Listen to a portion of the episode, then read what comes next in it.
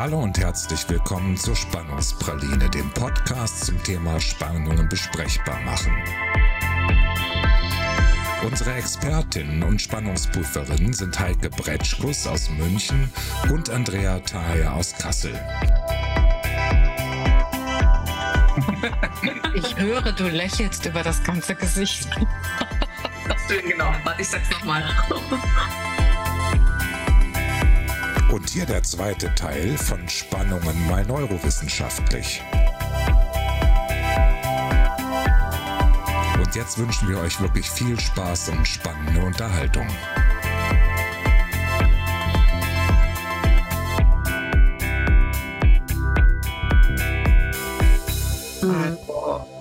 Wo ähm, mal mehr, mal weniger Spannungen sind, die sich schlecht anfühlen für Menschen. Ähm, also wo halt Unterschiede auftauchen. Und ich habe verstanden, wenn Unterschiede auftauchen, dann dann ist es ja ganz oft so, das ist ja mein Standpunkt und jemand anderes hat einen anderen Standpunkt. Und mein Standpunkt hat irgendwas mit meiner Identität zu tun. Also ist identitätsstiftend nicht nur dieser Standpunkt, viele Standpunkte, aber dieser Standpunkt auch. Das heißt, wenn jemand was anders sieht, dass das auch wahnsinnig schnell geht, dass man sich angegriffen fühlt in seinem, in seiner Identität. Und Kinder haben das, glaube ich, so noch nicht. Äh, natürlich durch Bewertungen, die passieren. Du bist gut, du machst das super. Äh, ich finde dich ganz klasse, wenn du das so machst. Wissen die natürlich, wie will das Außen mich haben. Wenn ich jetzt aber wieder zurückgehe zu der Erwachsenenwelt, wo das ja eigentlich keine Rolle mehr spielen sollte, wo wir fest stehen sollten und sagen sollten, boah ja, ich, ich bin was wert ähm, ich bin es wert, hier zu sagen, wie es gerade in mir aussieht, meine Gedanken zu teilen. Ähm, und jemand anderes kann was dagegen sagen und das betrifft aber nicht mich. Also, sondern nur, der hat einen anderen Standpunkt. Ähm, was fällt dir dazu ein? Boah, da sprießt gerade ähm, Scheibenkleister, viel zu viel. ja, nur Mut, nur Mut, raus damit. Also ich, ich bin erstmal mit einem Punkt total dabei. Es scheint bei den Kindern irgendwie anders zu sein als bei Erwachsenen. Ich weiß nicht, bin mir nicht sicher, woran es liegt, ob etwas abtrainiert wird. Also zum Beispiel, ich merke es bei Kindern, dass die, ähm, wenn sie klein sind, wenn sie etwas nicht können, reagieren sie mit Neugierde und irgendwann reagieren sie, Scheibenkleister, bin ich denn jetzt dumm? Oder Scheibenkleister, das ist ja jetzt peinlich, dass ich das nicht weiß. Mhm. Und reagieren nicht mehr mit der Neugierde. Also das ist das eine, dass sie mit dieser Bewertung reagieren. Ich werde, ich habe Angst, wie ich bewertet werde, wenn ich etwas nicht kann oder so. Und das ist für mich der, der Blocker Nummer eins. Und der zweite Blocker, den ich, den, den wir äh, anerzogen bekommen vielleicht. Äh, also, also ich persönlich bin davon überzeugt, dass es irgendwo Erziehungs- oder Kultursache ist. Der zweite Blocker ist, bin ich schuld, dass was nicht funktioniert? Und das ist auch ein Riesenblocker. Und deswegen, wenn jetzt bei uns zum Beispiel was passiert in der Familie, da fällt jetzt ein Glas runter, dann drücke ich immer den gefühlt den Pauseknopf in der Situation. Also ich möchte eigentlich freeze, alles, keiner sollte mehr bewegen, alles ruhig und dann kommt die Frage, spannend, was ist denn da jetzt passiert? Kann mir jemand beschreiben, was passiert ist? Und wenn dann kommt der, und dann soll schon irgendwie ein Name kommen, ich möchte keine Namen hören, kein Name bitte. Ich möchte wissen, was ist passiert, wer hat's gesehen, wer war nah dran, wer kann mir erklären, was passiert ist. Ich bin total neugierig, damit wir irgendwie alle von der Situation lernen. Und das finde ich das Spannende weggehen, wird, dass man dieses zwischen, das ist ja oft so, man soll ja, wenn wenn es bei Konflikten werden ja oft die die Sachen so konfrontativ oder dann ist dann dann passiert eigentlich nichts mehr, dann kann man auch abbrechen, dass man diesen Punkt findet, abbricht und schaut, es darf nicht um Schuld gehen und es darf nicht um äh, eine negative Bewertung gehen, also dumm oder sowas, sondern es muss eigentlich nach vorne gedacht, dieses nach vorne denken, Neugierde. Habt ihr das alle mitgekriegt? Könnt ihr auch noch aufhören zu arbeiten? Da schaut noch mal ganz kurz her, da ist was passiert, ganz spannend. Das ist schlecht, weil jetzt müssen wir das neu kaufen. Und deswegen ist wichtig, dass wir das jetzt alle hier sehen. Das wird noch öfter passieren. Das gehört total dazu, weil wenn wir, wir müssen solche Fehler machen, sonst arbeiten wir nicht. Wir müssen solche Fehler machen. Deswegen ist danke, dass wir das jetzt, dass, dass, dass wir das jetzt hier mal sehen können und dass auch wenn jetzt jemand sagt, das ist mir passiert, dass du das jetzt nicht verheimlichst, weil damit haben wir eine Chance, dass das, äh, dass wir als Gruppe davon lernen. Also weg von dem Schuldgedanken, der blockiert, weg von dem ähm, dumm und so weiter Gedanken. Das löst der Ängste aus oder und oder Angstreaktionen im Hirn, die eher dafür sorgen, dass ich dass ich blockiere und eben nicht mehr lerne. Und am Schluss, am Ende des Tages, beim Gehirn kommt es immer darauf an, dass ich eine Umgebung schaffe, in der ich lernen kann. Lernfreudige Umgebung. Und das ist auch gerade in der heutigen Zeit sehr wichtig, weil wir immer mit neuen neuen Problematiken konfrontiert sind. Das heißt, wir müssen es unser Arbeiten oder unsere Arbeits äh, Formen in ganz vielen Bereichen auf das Lernen eben äh, äh, äh, ausrichten. Und da darf eben Angst vor Peinlichkeit oder Angst vor Schuld sein, äh, ist da fehl am Platz. Und ich glaube, es gibt nämlich tatsächlich gar kein am Ende des Tages, und das finde ich auch so interessant von beiden Aspekten, die ihr jetzt noch herausgearbeitet habt, es geht gar nicht um richtig oder falsch. Und es gibt vor allen Dingen gar kein richtig oder falsch. Und da sehe ich schon wieder die Klammer zu der Mathematik, äh, äh zu diesem Mathefokus, den du vorhin mal erwähnt hast, weil als es den Raum der komplexen Zahlen noch nicht gab, war ja richtig und falsch in der Mathematik, weil du gesagt hast, dass so einfach richtig und falsch in der Mathematik zu beurteilen. Das war in der Zeit, bevor es die komplexen Zahlen gab. Mit denen hat sich ja nochmal alles geändert, ähnlich wie in der Physik, die Quantenphysik ja hinzukam. Und der, der beste Beweis dafür war, dass das vorherige richtig oder falsch gedachte eben nicht so war. Und das finde ich so schön. Und ich glaube, wenn man das schafft, und da komme ich schon wieder zum Gehirn und hätte auch noch eine Frage, äh, bevor unsere Zeit äh, vielleicht auch irgendwann um ist, oh Gott, ähm, wie hilft man, wie unterstützt man jetzt neurowissenschaftlich oder ist es einfach auch in diesem Gespräch schon ausreichend und dadurch entsteht schon wieder dieser neue Raum des Denken und Zulassens eben weit über richtig und falsch gehend hinausgedacht? Das ist ja wie ein neuer Raum, ja, äh, den man braucht für die Weiterentwicklung und fürs Lernen. Und genau dafür brauchen wir auch die Spannung und die Konflikte, die wir dann wieder nutzen, weil sie neue Räume eröffnen und wir dann eben lernen können. Aber wie kann man das triggern, indem wir es jetzt nicht nur so besprechen? Gibt es auch etwas, ist es dann vielleicht der Fokus? Also was können wir heute hier auch nochmal ganz deutlich rausarbeiten als einen Impuls nach draußen an die Hörer und Hörerinnen? Wie können wir das möglich machen oder vielleicht auch lernen? Also ähm, neurowissenschaftlich saukommt. Also das, was ich in der Neurowissenschaft auch äh, aus der mitnehme, ist, die ist einfach extrem komplex.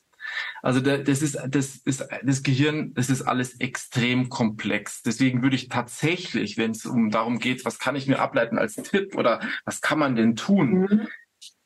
versuche ich persönlich immer diese absolute Grundlage Cells that fire together, wire together.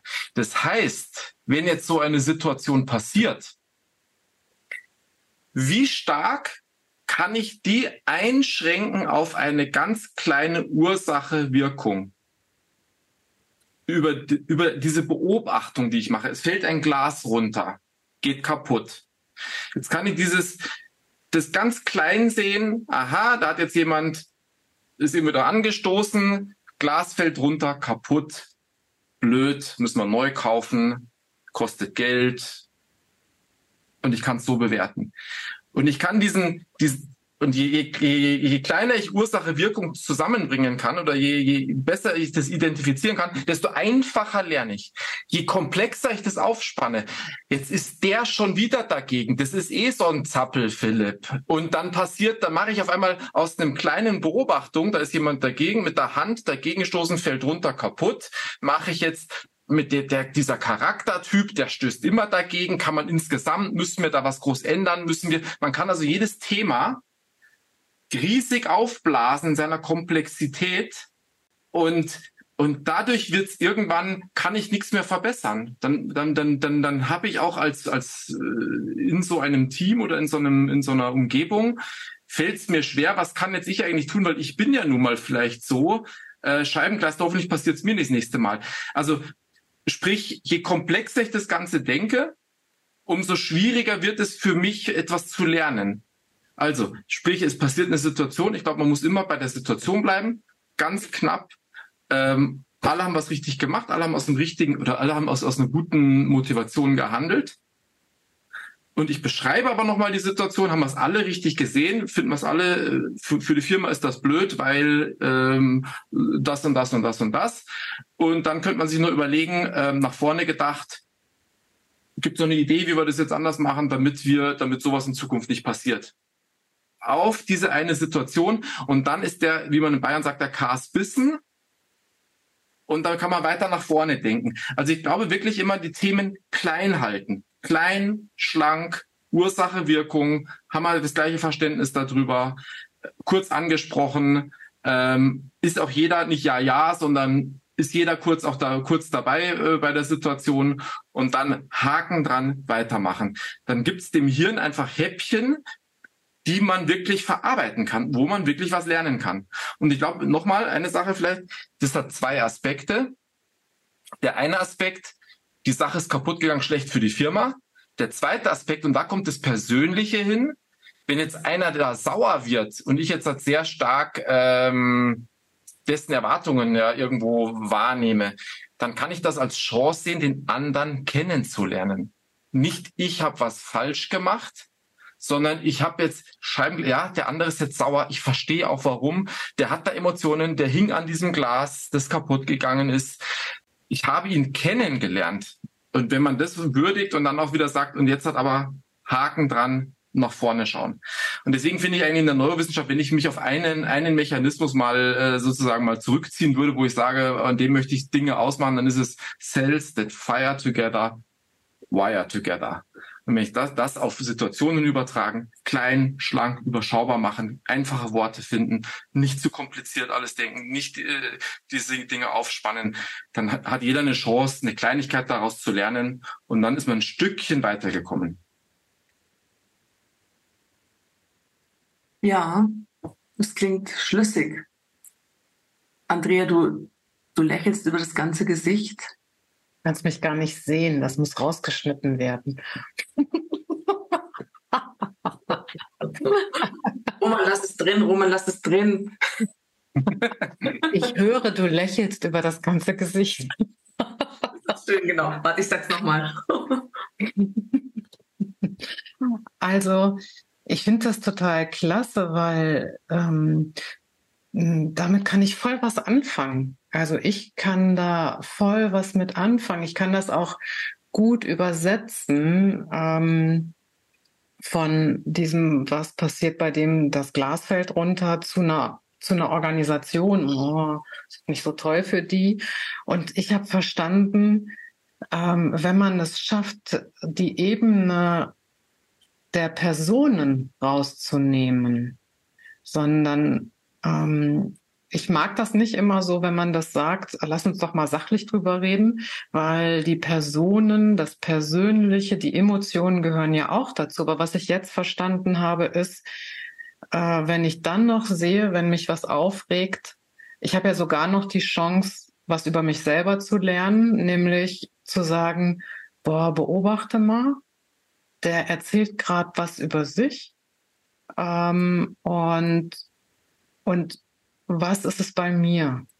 Also was passiert eigentlich bei mir, wenn ich da Anstoß dran nehme und kann ich das mal kurz an die Seite legen, um hier ähm, das wirklich kleiner zu halten, um einen Lernraum entstehen zu lassen.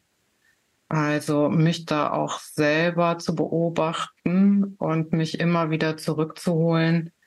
Boah, ganz interessant, was da gerade passiert. Und was, was können wir jetzt lernen oder wie können wir lernen? Was brauchen wir, um lernen zu können? Sowas habe ich heute verstanden. Das ist jetzt so eine Sache, hast du gesagt, das fand ich total spannend, ähm, weil da bin ich noch ein bisschen widersprüchlich. Du hast ah. gesagt, die Ebene der Personen rausnehmen. Und da habe ich nochmal überlegt, Unterschied Schule, Klasse, Kind, Erwachsenen. Und der Witz ist ja eigentlich in der Schule oder als Kind, du bist ja nicht, du bist, du hast ja deine Freunde da. Du bist mit deinen Freunden eng zusammen. Die Freunde sind die, die mit dir in der Klasse sind. Da hat man oft die engsten Freunde. Und diese Ebene geht ja vielleicht beim Arbeiten ist ja manchmal verloren gegangen, dass ich sage, naja, ich gehe halt arbeiten, ich gehe nach Hause und dann gehe ich mit meinen Freunden was trinken, aber es sind nicht unbedingt meine, meine Kollegen. Vielleicht ist, wenn diese Ebene auf diese Art und Weise wieder drin wäre, dann brauche ich es nicht über die Arbeit definieren, Vielleicht gibt's, vielleicht, vielleicht fehlt das ja auch später. Das heißt, wenn ich eine, wenn ich eine persönliche Beziehung zu meinen Kollegen habe, und dann nimmt natürlich dieser, dieser Smalltalk oder dieses, ich rede beim, beim Mittagessen mal nicht über die Arbeit, sondern über was anderes. Vielleicht, vielleicht braucht man das, damit man die anderen Sachen eben gerade nicht persönlich nimmt, sondern dass man dann sagt, okay, das ist die Sache, eben das ist ja unsere Arbeit, aber ich urteile doch über dich, nicht über meine Arbeit, sondern weil wir cool Mittagessen gehen und äh, irgendwie uns über Fahrradfahren da austauschen, habe ich es gar nicht nötig, jetzt dich über dein Arbeiten zu beurteilen auf diese Art und Weise. Also das könnte ich mir vorstellen, dass ähm, dass man vielleicht diese Ebene auf dieser einen Seite einziehen muss, um es im fachlichen, um da auch loslassen zu können. Ich verstehe, was du meinst. Ich glaube tatsächlich an der Stelle sehe ich wieder mehr Komplexität.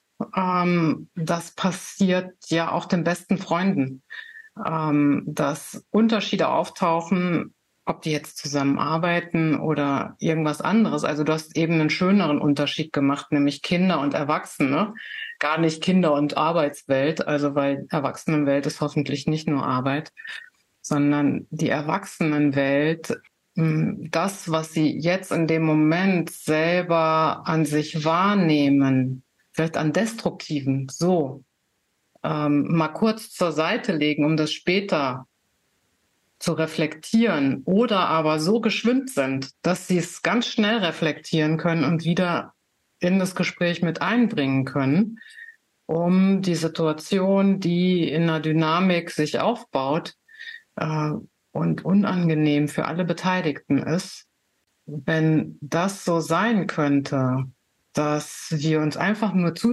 zuhören und gucken und ganz gespannt, jetzt sind wir nämlich wieder am Anfang, ähm, diese Parameter, auf die man sich fokussieren sollte, ähm, hm, wenn man das schaffen könnte, im Gespräch, in dem, wie wir miteinander sind, zusammen irgendwie reden, äh, dann, dann läuft's besser. Du hast ja ein paar Beispiele genannt, was man da machen kann. Und ich glaube, ich habe auch verstanden, dass das über wie, ich, ich muss das auch üben. Ich sollte auch nicht den, den Anspruch an mich haben, dass das sofort heute funktioniert. Ich sollte es mir auch nicht übel nehmen, wenn ich sauer werde im Gespräch und denke, was redet der da oder die? Äh, ich drehe hier gleich durch, ähm, sondern zu sagen, ey, super, ich habe es schon wahrgenommen. Das ist doch ein Fortschritt. Ja.